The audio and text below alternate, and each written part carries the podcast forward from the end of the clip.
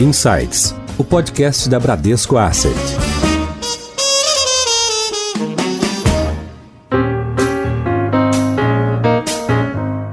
Olá, bem-vindos a mais um episódio do Insights, podcast da Bradesco Asset. Eu sou a Priscila Forbes e hoje nós vamos falar sobre os efeitos da pandemia no setor imobiliário. Para isso, a gente trouxe hoje para falar com a gente o Adriano Bitar, que é analista de ações responsável pela cobertura do setor imobiliário. Adriano, tudo bem? Oi, Pri, tudo bom?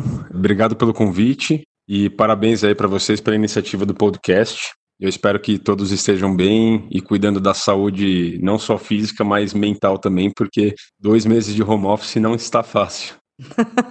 não está fácil para ninguém. Obrigada, Bitar. E como nosso convidado especial, hoje a gente vai falar com o Pedro Daltro, que é CEO da CCP, a Cirela Commercial Properties. Pedro, tudo bem? Tudo ótimo. E vocês? Tirando a parte do home office, que realmente é muito ruim, o resto está tudo ótimo. A gente já vai entrar direto nesse assunto de home office. Mas antes, só para os nossos ouvintes, nós estamos falando da CCP, Cirela Commercial Properties apenas para diferenciar da Cirela Incorporadora e Construtora. A CCP é uma empresa de portfólio de ativos imobiliários. Então, estamos falando de prédios corporativos e shoppings em regiões nobres, preponderantemente de São Paulo. Pedro, você já adiantou aí o assunto de home office que impacta vocês diretamente, né? Como uma empresa que tem como principal receita os aluguéis, né? Desses escritórios, dessas lajes corporativas. A uhum. gente viu recentemente, bom, nos Estados Unidos, Google e Facebook já anunciaram que os funcionários só devem voltar para os escritórios em 2021 e o Twitter anunciou que vai estender indefinidamente o home office, né? Que os funcionários podem escolher ficar sempre trabalhando nesse esquema de teletrabalho. Aqui no Brasil, a gente viu a XP também anunciando a extensão do, do regime de teletrabalho. Fala para gente, Pedro, como é que isso afeta o setor, como afeta vocês e como é que você está enxergando?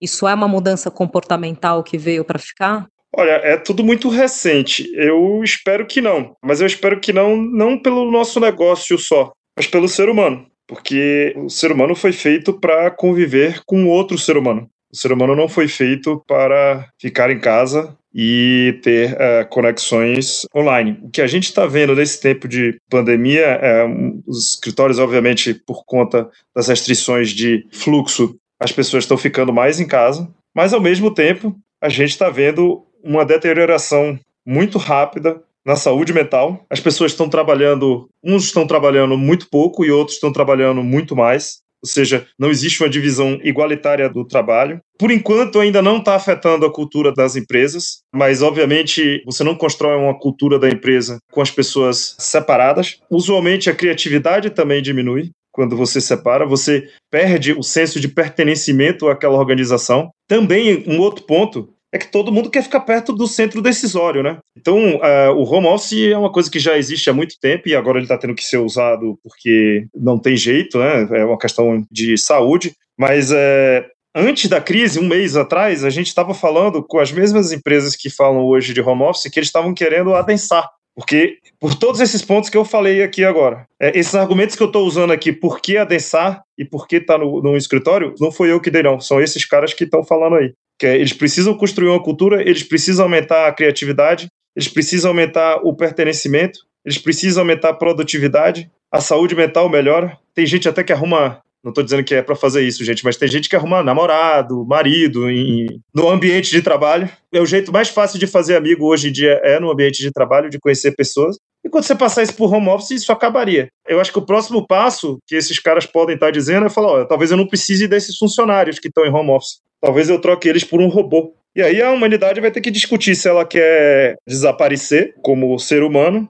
e ser trocada por um robô, ou se ela quer continuar tendo contato, se ela quer continuar progredindo e evoluindo. Até hoje a humanidade evoluiu por adensamento, por crescimento das cidades. O, o ser humano vive muito mais hoje quando ele está junto com outras pessoas. Se você pegar o Homo sapiens lá atrás, ele veio se adensando e criou as cidades foi por necessidade de contato e por ganho econômico. Então eu, eu acho que isso vai continuar. Agora, O cara deixar um dia de home office no mês, um dia, isso não vai afetar em nada nosso setor, nosso portfólio é de excelente qualidade e eu acho que para prédio bom sempre vai ter o usuário. Legal, Pedro, você tocou num ponto importante que é a questão da saúde mental, né, das pessoas durante o isolamento, mas, mas certamente existe sim um impacto aí econômico na questão de algumas empresas percebendo que poderiam reduzir aí o, o, espaço corporativo, né, ou eventualmente até descentralizar um pouco o espaço. E aí eu queria perguntar para você, Bitar, como você acompanha o setor e você fala com várias empresas do setor, como é que você está vendo o setor em geral se adaptando a essa questão do distanciamento e dessa nova flexibilidade no meio de trabalhar? Ó, Pri, eu concordo bastante com o Pedro. Eu acho que a saída não vai ser zero home office, nem 100% de adoção no home office. Eu acho que a saída ela vai ficar no meio do caminho. Obviamente, as empresas de tecnologia elas saem na frente nessa adoção, porque elas são nativamente tecnológicas, então provavelmente já tem infraestrutura para tal. Mas eu concordo, assim, a pessoa precisa estar perto do processo decisório e ela precisa ter contato até para ter criatividade e para trabalhar melhor. É assim, a bola que eu gostaria de jogar agora de volta para o Pedro é se, no limite, passando essa crise, o que a gente pode ver é uma utilização mais eficiente dos espaços. Né? Por exemplo, muitas empresas têm sites de contingência. Eu acho que durante a crise a gente está vendo que a contingência é a casa das pessoas. Então, assim, eu queria só devolver para o Pedro o que, que ele acha se, eventualmente, isso vai significar uma melhor utilização do espaço, se a gente pode considerar que a contingência morreu e vai ser a casa das pessoas. E um outro assunto importante é se a casa das pessoas está preparada para ser um escritório, né? Essa sua pergunta é muito, muito boa. Eu vou te falar, eu acho que sim, vai diminuir um pouco as contingências, deveria. Hoje, o que acontece é que muita empresa estava trabalhando, inclusive, abaixo da norma do ponto de vista de adensamento. Tinha empresa trabalhando com 7 metros quadrados por pessoa. A norma diz 10. Aliás, várias dessas aí que falam, falam isso, elas estavam abaixo da norma. Então, é natural que agora você tenha um espaçamento maior. Isso eu acho. O escritório de contingência, eu também acho que você talvez não precise de tanto assim. As empresas de tecnologia, até dois meses atrás, elas estavam num movimento inverso. Aliás, os maiores investidores de prédio de escritório dos Estados Unidos nos últimos dois anos foram as empresas de tecnologia. A Apple fez uma sede fantástica, fabulosa. A Amazon fez uma sede fabulosa. O Facebook fez uma sede fabulosa. O Google fez uma sede fabulosa. Então, no final do dia, eles estavam virando competidores nossos como investidores imobiliários. Aliás, eles estavam, eles estão fazendo isso. Então, eu acho que sim, vai diminuir a contingência. Agora, o que é mais barato? E aí eu vou fazer uma provocação para você. Vou dar um exemplo de um call center. O que é mais barato? Você botar todo mundo junto num escritório e botar infraestrutura de tecnologia, infraestrutura de energia. Os prédios usualmente hoje são mais eficientes energéticos, do ponto de vista energético. Tem muito green build, né? Você já aluga muito green build. Você botar todo mundo dentro desse escritório, ou você pegar esse, todos esses funcionários de call center e botar na casa deles e entregar essa mesma infraestrutura que você teria no escritório na casa deles. Não tenha dúvida, é muito mais barato botar todo mundo no escritório. Porque tem, assim, imagina botar cada um mora num lugar, cada um tem a sua internet ou não, cada um tem a sua energia ou não. A eficiência da casa de cada um, eu vou te falar pelo meu caso pessoal. Não tem como a eficiência do meu prédio onde eu estou ser igual à do escritório. Não tem. A internet cai, o meu prédio não é green building, o meu prédio não tem gerador, o meu prédio não tem contingência de energia, o meu prédio queima mais carbono, este que eu estou aqui, do que o meu escritório. Então, você, quando você junta todos esses fatores, a humanidade já tentou isso antes. Essas ferramentas digitais, elas não passaram a existir na pandemia, elas existiam ano passado. Elas já existiam o mês passado, elas já existiam há seis meses atrás e elas funcionavam muito bem. O que as pessoas não conseguiam replicar com essas ferramentas é esse ganho de escala. Do Brasil, pior ainda. Então, eu acho que sim, você vai ter uma diminuição. Eu acho que as empresas vão ter que começar a se preocupar com a densidade que elas estavam utilizando. A densidade estava absurdamente alta. Elas vão ter que dar mais espaço entre os funcionários, até porque isso impacta na capacidade do cara trabalhar. E, por último, eu acho que hoje não tem como replicar essa infraestrutura que você tem num prédio, como o prédio da Bram, na casa de cada um de vocês. Está funcionando por enquanto, porque ainda não nenhum hacker entrou na sua internet, porque sua internet pode não ter caído ainda, porque a energia da sua casa ainda não caiu. E tem uma outra questão. As pessoas, nos últimos anos, vêm morando em apartamentos cada vez menores. Então, os apartamentos têm sido, têm sido construídos para as pessoas dormirem, não para elas conviverem ali, ali dentro. Tanto que você vê que a área de baixo dos prédios tem crescido e a área interna dos apartamentos tem diminuído. Então, imagina, eu e minha mulher trabalhando dentro de casa, usando a mesma internet, num apartamento que era dois quartos. Assim, a probabilidade disso dar errado é enorme, enorme. Pedro, trazendo a bola só um pouco mais para o universo de investimentos, né? Imóveis sempre foram o porto seguro, né, do investidor. Principalmente Sim. no cenário onde a gente está com uma taxa de juros a 3% e, e deve cair abaixo de 3, fica mais atraente a parte da renda imobiliária, né? Mas por outro lado, mesmo o setor imobiliário sendo historicamente, como eu falei, um porto seguro, mas se a gente pegar o comportamento do IFIX, que é o índice de fundos imobiliários, ele estava ali em torno de 3 mil antes da pandemia bater aqui, chegou a, a, a, fazer um vale ali em 2000, agora voltou um pouquinho, tá uns, uns 2.500, então a gente está falando aí de uma queda desde o início da pandemia da ordem de 17%. Você acha que esse movimento foi exagerado, ele reflete um excesso de pânico, o setor deve voltar rapidamente, como que é a tua avaliação é, do ponto de vista de investimento mesmo? Olha, eu acho que, assim, no início teve um pânico que é natural. Nós estamos numa crise que a gente nunca.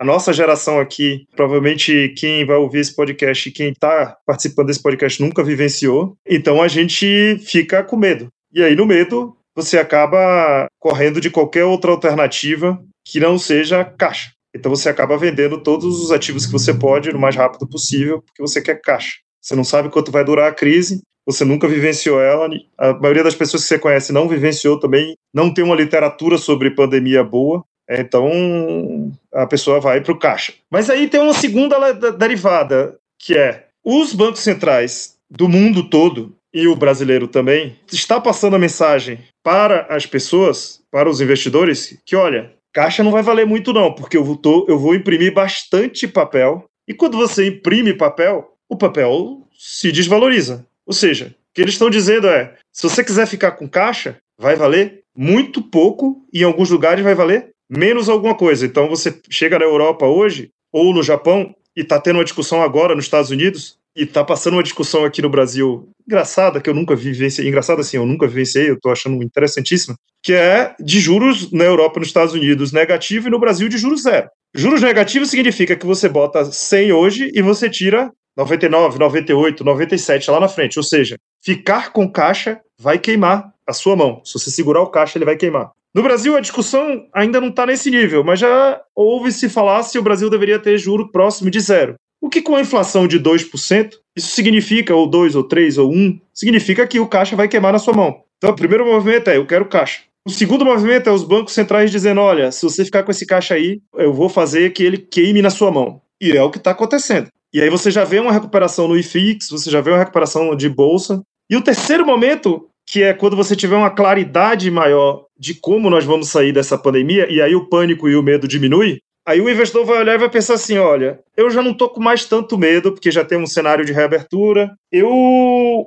fiquei com caixa, tá aqui queimando na minha mão, eu preciso buscar alternativa. E qual é essa gente... alternativa? Tem ativos em preços muito atraentes agora, ativos físicos mesmo? Eu acho que diretamente você não vai achar. Você vai achar através desses veículos que você citou. Vai ser a ação das empresas de propriedade, vai ser os fundos imobiliários, porque os donos de propriedade hoje não estão dispostos a vender com desconto. Eles não veem nenhum motivo para dar desconto. Então, hoje existe uma desconexão entre o que é o IFIX, o que é a ação da CCP, o que é a ação das outras empresas de propriedade e o quanto vale esses ativos no mercado primário, vai. Então, eu acho que o natural para o investidor é buscar esses ativos, seja fundo imobiliário, seja ações, seja CRI, ao invés de ter o ativo físico. Se você conversar com o pessoal do residencial, a gente não trabalha com residencial, mas a gente conhece várias empresas que trabalham. Eles estão dizendo que nas duas últimas semanas tem aumentado a procura por imóvel residencial. Isso não é coincidência. Isso é o primeiro passo dessa história que eu estou te contando aqui. Só que nem todo mundo pode comprar um apartamento, porque um apartamento vai custar 500 mil, 300 mil, 200 mil, 1 milhão.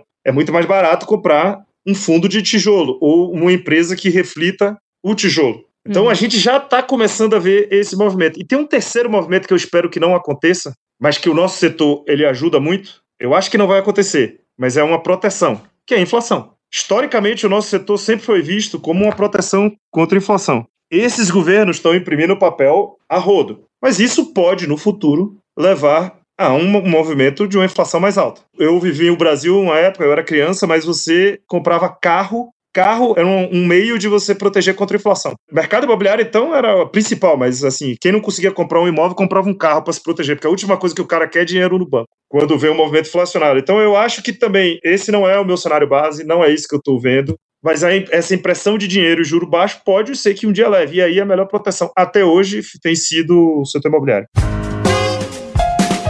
Em Foco.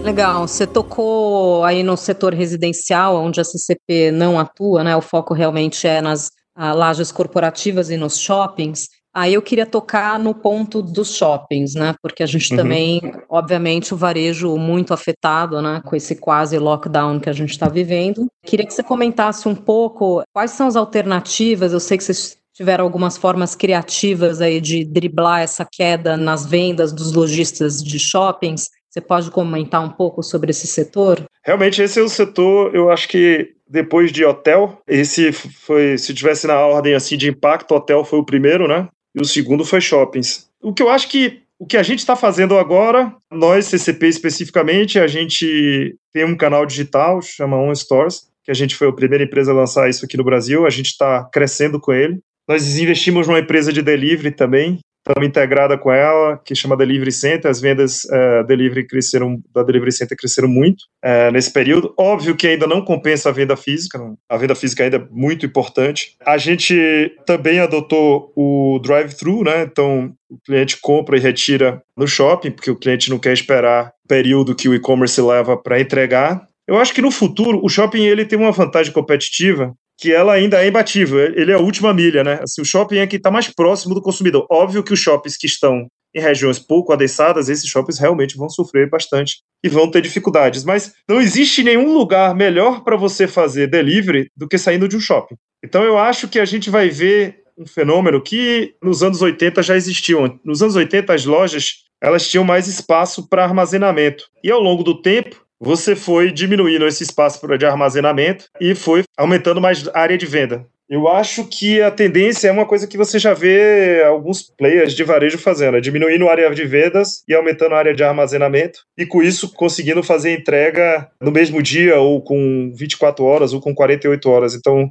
o shopping vai ser não só um, lugar de venda, de diversão e de entretenimento, mas também vai ser um, um ponto logístico importante. Mas aí isso seria, então, em detrimento do setor de galpões logísticos? Você acha que eles tendem a perder um pouco de espaço? Eu acho que tem espaço para os dois, porque a gente vê nos Estados Unidos a Amazon comprando shopping para fazer logística de shopping. Eles já compraram uns três ou quatro. Eu acho que esse movimento vai chegar aqui no Brasil e nós aqui, CCP, estamos analisando como a gente pode participar disso. É um caminho bom. O Pedro, e você acredita que no futuro o modelo do lojista vai ser muito diferente do que a gente tem hoje. Lojas vão ser simplesmente showroom, e aí aquela área vai ser um grande estoque para você fazer aquela entrega na mesma hora, no mesmo dia? Eu não sei te dizer se vai ser completamente, se vai ser só showroom, ou. Porque, assim, faz sentido você utilizar também, já que você está ali como estoque, você vender também, né? Custa muito pouco você fazer a venda, dado que você já está ali como logística. Eu acho que sim.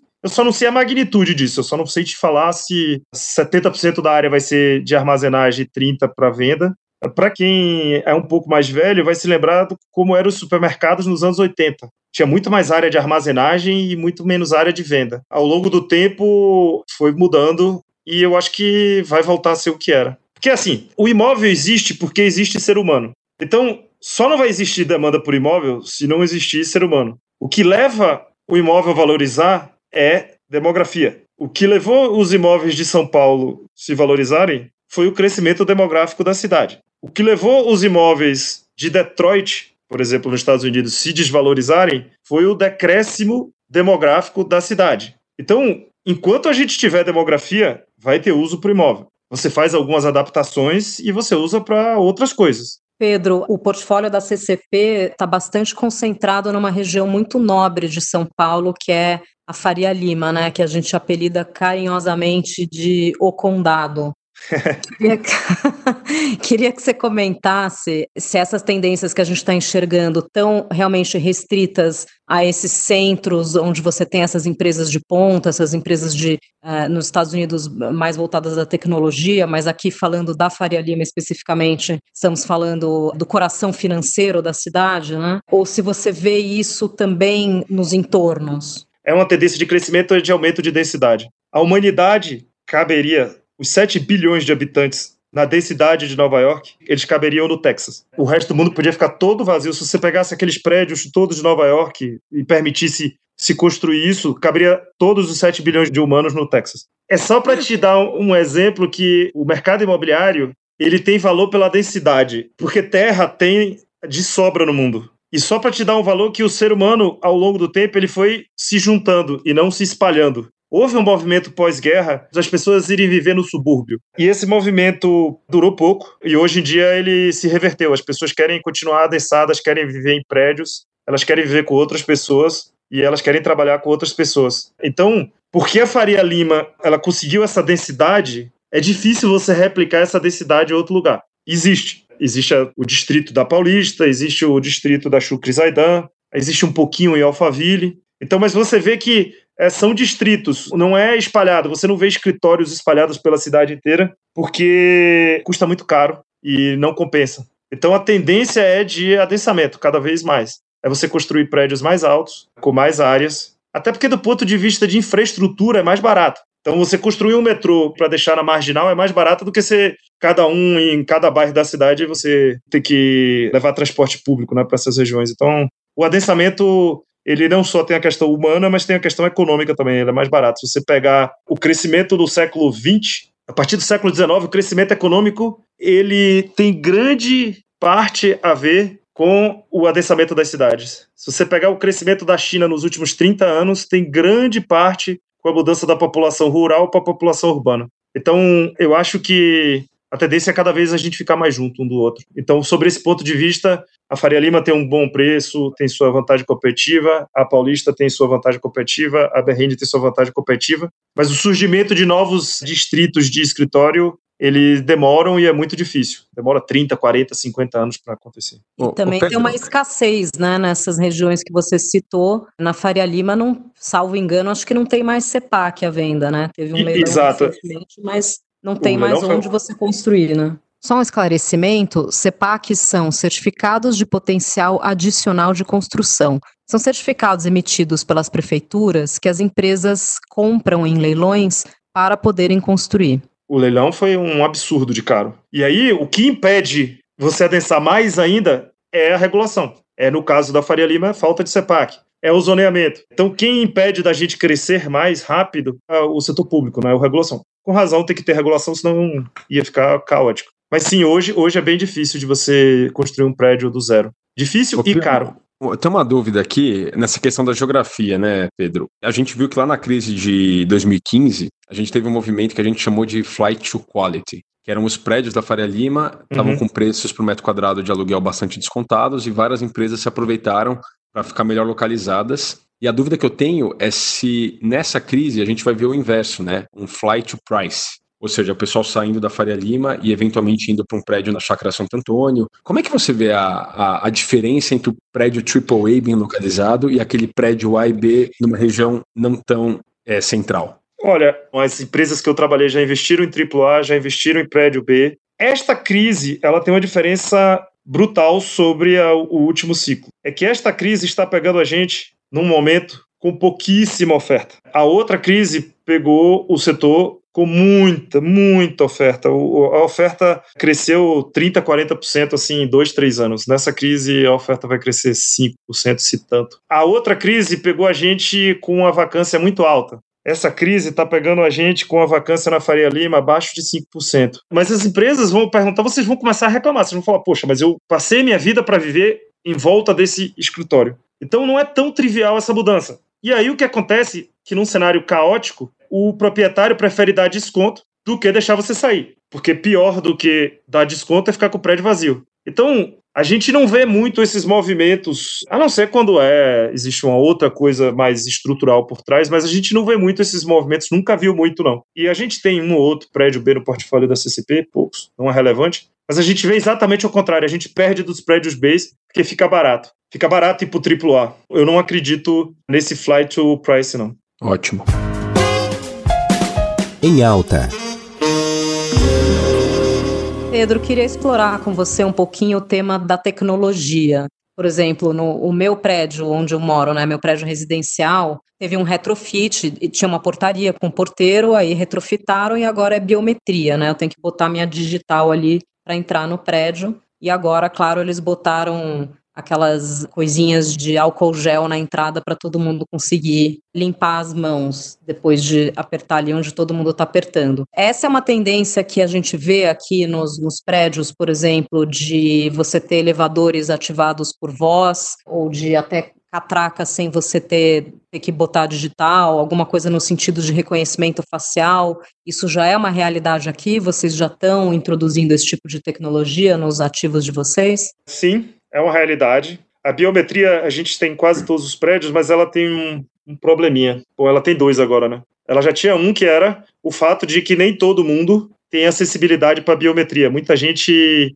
o dedo não é reconhecido pela biometria. Então você bota ela, mas você ainda vai ter que continuar tendo outra forma de entrada porque uma parte da população não tem essa acessibilidade para biometria. Hoje você o facial ele nós testamos, a tecnologia ainda não está lá, ele ainda é um pouco complexo, porque você precisa ter um, um, nível de definição brutal. E depois, o facial, eu não sei se todo mundo vai querer ter sua face. Você perde um pouco da privacidade. Isso é uma coisa que a gente vai ter que discutir depois no futuro com tecnologia, que a gente está dando muita informação e você perde muita da sua privacidade. Então, daqui a pouco você vai estar tá dando na rua e o cara tá te tá no celular te reconhecendo facialmente quem você é. Eu, pessoalmente, não gostaria de ter isso. Isso é bom para governos controlarem cidadãos, né? Mas não é tão bom num ambiente democrático, isso não é positivo. Então, eu... mas uma coisa que a gente já vai fazer, que eu acho que já é possível, é você entrar com o seu celular. Seu celular ser o seu crachá. Então, você usa o celular para entrar. Isso, a gente está trabalhando nisso. Acho que nos próximos 12 meses você já vai ter novidade.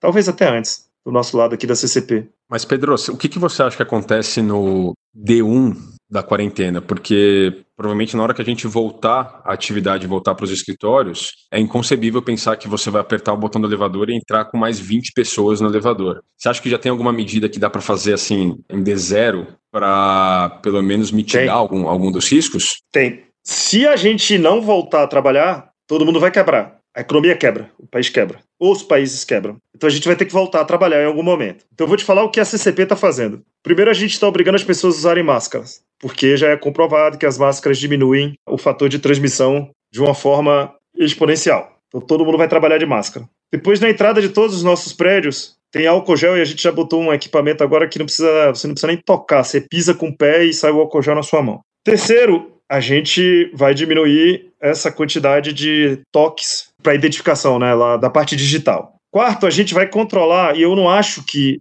isso, o que tá. Quando o pessoal diz que também vai botar em home office, é porque parte não vai poder ir trabalhar. Não é nem porque o cara quer, é porque você vai por ondas, né? Você vai falar, olha, vai entrar, vai voltar a trabalhar só 50%. Então você já diminuiu o fluxo. No início eu acho que não vai ser nem 50, vai ser menos. E depois você vai controlar a quantidade de pessoas por elevador. Então não vai ter 20 pessoas por elevador, a gente está pensando aqui em 5. Então, quando você junta todos esses fatores, ah, mais um. Nós, CCP, e eu acho que vocês, Bradesco, e a recomendação de to para todas as outras empresas, é que antes de voltar a trabalhar, testem os funcionários. Porque na medida que você testou todo mundo que voltou a trabalhar naquele prédio e você separou quem tem coronavírus de quem não tem coronavírus, e você diz para quem tem, ah, nós vamos botar também termômetros. Então, naquele primeiro dia de trabalho, voltou só, vamos chutar aqui, 50% da força de trabalho. Com todas essas precauções e depois que você fez o teste, significa que naquele dia todo mundo que está trabalhando está seguro, certo? À medida que o tempo vai passando, o fator de transmissão vai cair exponencialmente. Porque se você começa a tomar todas essas medidas, o vírus não consegue é, sobreviver. O vírus também não é um super-herói que consegue ficar aí na atmosfera por vários dias. Então ele, o vírus tem uma vida muito curta. Então isso começa a cair. Então é, essas são as medidas que eu acho que a gente vai tomar. É, é, teste. Teste é o principal. Testem o máximo que vocês puderem A gente já comprou vários testes para fazer nos nossos funcionários, nos nossos colaboradores. Cada empresa eu acho que vai ter que fazer isso. A gente vai dar uma separação de um metro entre as pessoas. Vocês vão ver lá nos prédios, vai ter uma, uma linha. A gente vai dar álcool gel, a gente vai dar máscara e a gente vai controlar o número de pessoas que entrou no elevador. À medida que isso vai caindo, o fator de transmissão vai caindo, você vai trazendo mais gente para trabalhar. E assim sucessivamente até o dia que a gente acha a vacina, que eu espero que seja esse ano. Legal. No Bradesco,